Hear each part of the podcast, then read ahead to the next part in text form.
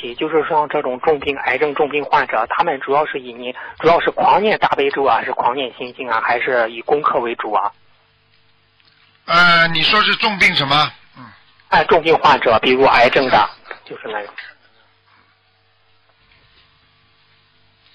重病患者狂念大悲咒还是狂念什么？对不起，心心经，心经是这样的。我曾经讲过，在没有生病之前，对不对啊？嗯。在没有生病之前，你要狂念大悲咒，每天四十九遍，保持一种很好的心态，对不对啊？但是呢，等到你生了病之后了，只能念心经了，大悲咒要减少了，是这样的。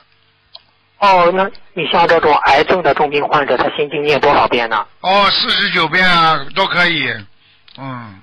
哦，或者是念的更多，更多都可以啊，但是但是那个就不行了，那个那个那个就不行了，嗯，你明白吗？就是就是说你大悲咒生了癌症之后，你就不能再念太多太多大悲咒了，因为生了癌症之后，实际上已经对你审判了，对你审判之后念大悲咒的话呢，是加强你的力量，这是不错。身体会好一点，但是不能过头。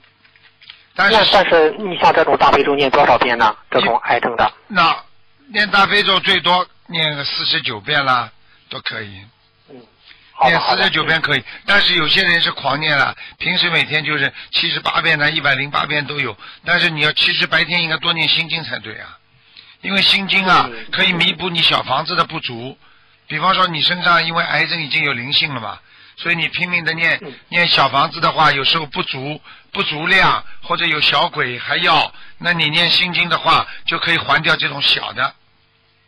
现在明白了吗？明白了。啊，明白了，明白了。啊，因为心经可以转换成，可以转换成能量，也可以转换成它的一种像小房子一样的，可以转换一种一种非常非常对对下面啊对人都有用的东西的，嗯。嗯，好的，好的，嗯。